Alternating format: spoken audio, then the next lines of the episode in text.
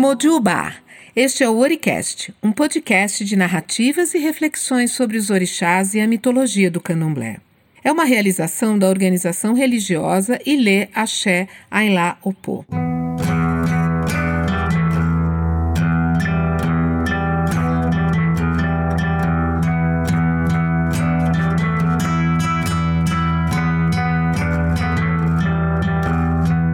Se você ouviu os outros episódios, já sabe como esse projeto nasceu. Se não, aproveita para ouvir.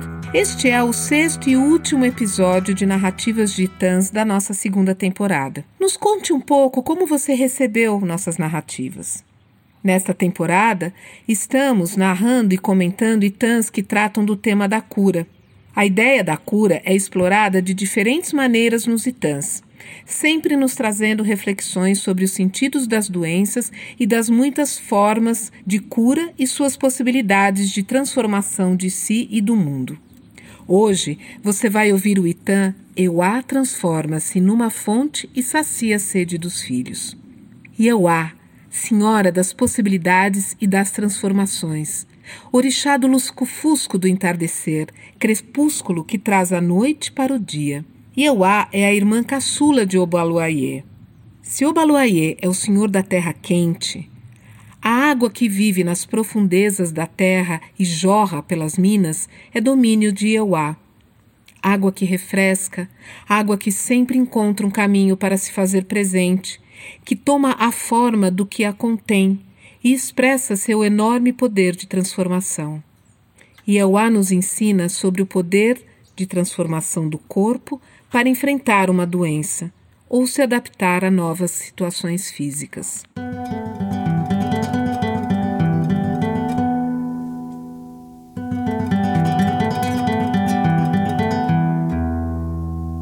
Ela se chamava Iewa. Era uma linda e forte mulher, com muita disposição. Ela tinha dois filhos, uma menina de cinco anos e um menino de oito. Eles eram bem companheiros. Ioá e seus dois filhos moravam numa colina, não muito longe da cidade, onde havia um mercado em que ela vendia lenha. Entre essa colina e a cidade existia um bosque, um bosque muito antigo, com árvores frondosas, cheias de galhos. Este bosque era o ganha-pão de Euá. Era ali que ela cortava a lenha que vendia no mercado. Ela era uma espécie de guardiã do bosque também. Ela aprendera isso com seu pai desde muito pequena e estava ensinando aos seus filhos também.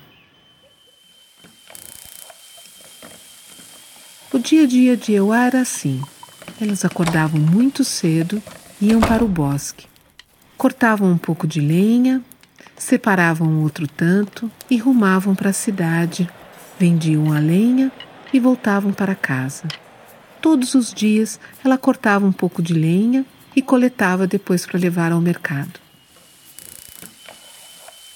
Um certo dia, ela resolveu ir por um outro caminho, na busca de galhos mais antigos. Ela enveredou por um caminho, crente que ela iria achar muito facilmente a volta, mas ela não encontrou. Ela chegou numa parte do bosque que ela não se lembrava caminho era diferente, parecia um outro bosque. Ela começou a andar, a andar, as árvores eram mais antigas e com galhos muito altos e um pouco fechado também. De repente ela se deu conta que ela estava perdida. Respirou fundo e se pôs a andar em busca da sua trilha conhecida. Mas ela não encontrava. Ela foi ficando muito preocupada. Ela olhou para cima, entre as copas das árvores, e viu que o sol já estava a pino. E ela não tinha conseguido sair dali. Continuou andando e parecia que quanto mais ela andava, mais ela se perdia. O bosque foi ficando escuro. A tarde já estava quase no fim. As crianças começaram a chorar de fome, de sede, com medo. Quando ela percebeu que já estava quase anoitecendo, ela começou a ficar desesperada. Procurou uma clareira perto de uma pedra, acomodou seus dois filhos. Ela havia saído sem nenhum preparo para passar a noite fora. Abriu a sua trouxa e tirou um pano. Cobriu as crianças, cantou uma cantiga e os três dormiram. Ou melhor, as crianças dormiram, muito cansadas, extenuadas. O dia havia sido muito cansativo. Eram dias muito, muito quentes. Havia uma seca que já há algum tempo castigava a cidade e todos que ali moravam.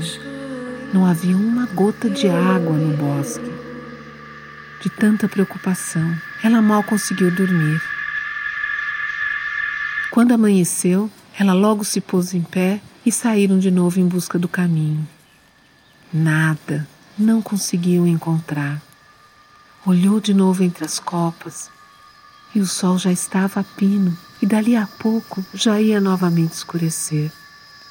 Euá entrou em desespero os filhos já estavam falando mole, muito cansados, se arrastando.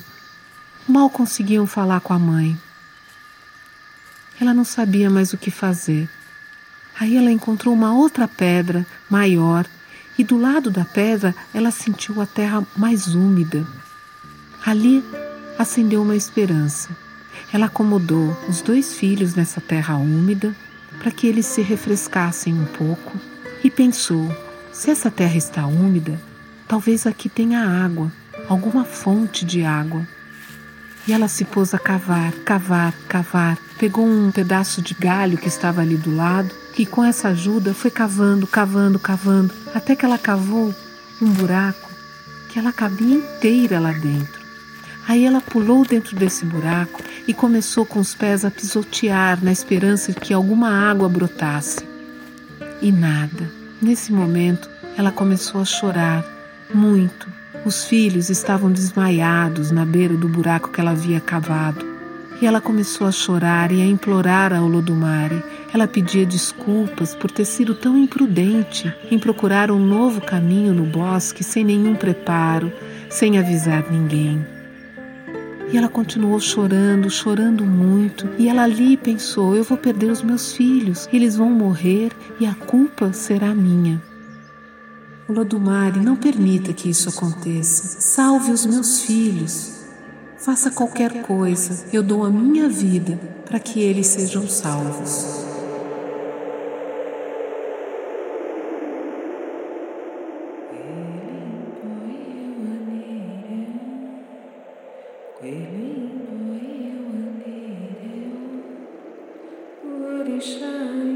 De repente, ela não sentia mais os pés. Ela olhou para baixo e viu água. Por um instante ela pensou: Nossa, eu encontrei água? Ou são as minhas lágrimas que já estão ocupando esse espaço? Mas ela não sentia mais os pés. E ela não sentia mais as canelas. E de repente ela não sentiu mais os joelhos. E ela só via a água e ela não sentiu mais as pernas. E ela não sentiu mais a barriga. E ela entendeu. O vento trouxe essa mensagem para ela. Ela estava se transformando em água. O seu pedido havia sido atendido. E ela foi percebendo que ela estava ali se diluindo em água. Ela não sentia mais seus seios e antes que ela deixasse de sentir os braços, ela pegou um pouco dessa água e, na forma de um beijo, jogou uma gota na testa da sua filha e uma gota na testa do seu filho. E eles acordaram, eles acordaram a ponto de ver buraco cheio de água.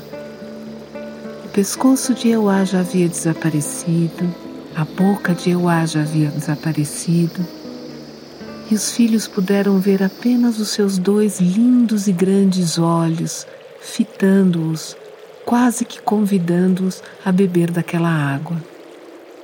As crianças entenderam imediatamente o que havia acontecido.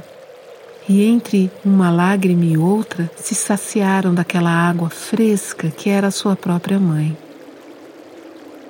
Aí começaram a chorar porque entenderam que a sua mãe nunca mais seria a mesma. Mas antes que eles se desesperassem, aquele buraco se rompeu e a água abriu o caminho de um córrego e bateu nos pés das crianças, como que convidando para que elas seguissem o córrego. E assim elas fizeram. O córrego correu muito rápido, foi descendo, descendo, descendo, e de repente eles saíram do bosque acompanhando aquela água, que era sua própria mãe. O córrego foi indo em direção à cidade e chegou no mercado. Ali Todos olharam para as crianças e não entenderam as crianças com uma água que vinha ao lado delas. Elas, entre lágrimas e um pouco desesperadas e assustadas, contaram o que havia acontecido. Todos ficaram impressionados e olharam aquela água que seguiu seu curso. Acompanhou todo o mercado e saiu da cidade, seguindo em direção ao mar. Ieuá havia se tornado uma fonte e dado nascimento a um grande rio, Odô Ieuá.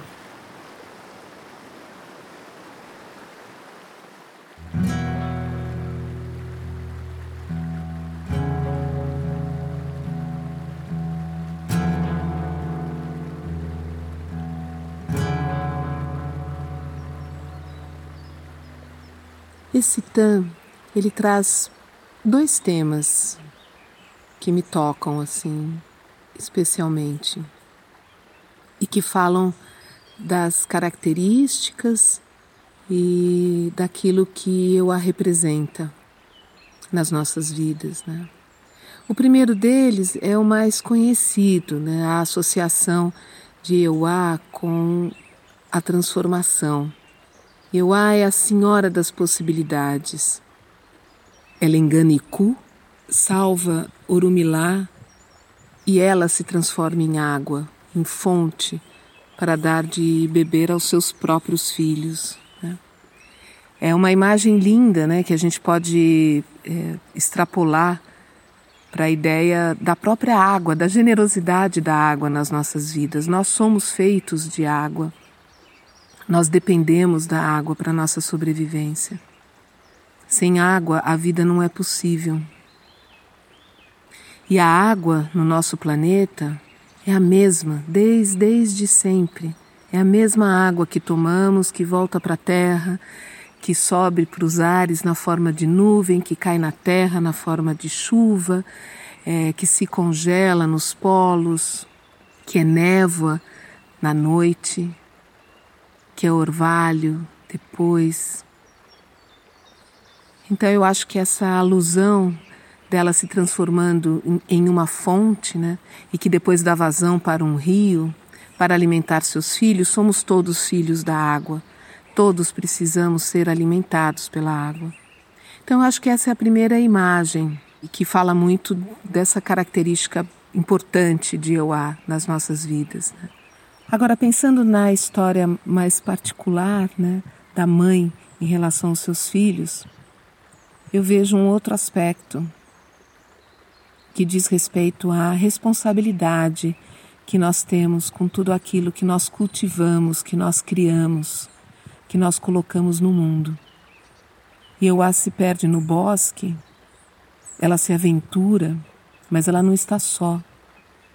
E ela precisa, portanto, resolver isso depois de forma a não prejudicar os seus filhos por uma atitude dela de aventura, né? porque ela se perde. Ela achava que ela conseguiria adentrar o bosque e saberia sair dele, mas o bosque eh, a enredou. Ela se viu num labirinto, dava voltas e não conseguia achar a saída. Só que ela não estava só. E eu acho que esse é um outro aspecto eh, que esse Tan fala, né? da responsabilidade de cuidarmos daquilo que nós cultivamos, daqueles que estão sob nossa responsabilidade, é, daquilo que criamos, daquilo que colocamos no mundo. Sejam nossos filhos carnais, sejam as nossas ideias e projetos, sejam as pessoas é, com as quais nos relacionamos e criamos laços. Quando criamos esses laços, nós estabelecemos um compromisso. E esse compromisso significa também cuidar, estar atento e fazer de tudo para que o outro não se prejudique por sua causa. Eu sou Sol El Atolá e este foi o sexto e último episódio da segunda temporada de Oricast, o podcast de narrativas e reflexões da mitologia do candomblé. Hoje ouvimos Euá transforma-se numa fonte e sacia a sede dos filhos, do livro Mitologia dos Orixás, de Reginaldo Prandi, publicado em 2001 pela Companhia das Letras. A releitura deste titã foi feita por mim, Sol El Atolá. O tema de abertura é Exuodara, faixa de Kiko Dinucci. A edição, sonorização e a finalização é de Nicolas Afolayan Rabinovich. O projeto gráfico é de Leonil Júnior e Juliana Yadoni, baseado na arte de Marcelo Smiley. Um agradecimento especial para o nosso Babalorixá Loguná, que além de cuidar da revisão de conteúdo do episódio, foi quem abriu os caminhos para que este trabalho viesse ao mundo. Em breve retornaremos com novas narrativas de Itãs para compartilhar com vocês. Aproveite para nos contar o que você achou dessa segunda temporada do Oricast. Mande um e-mail para oricast.opo@gmail.com ou fale conosco através do nosso Instagram @ainlaopo. Até breve.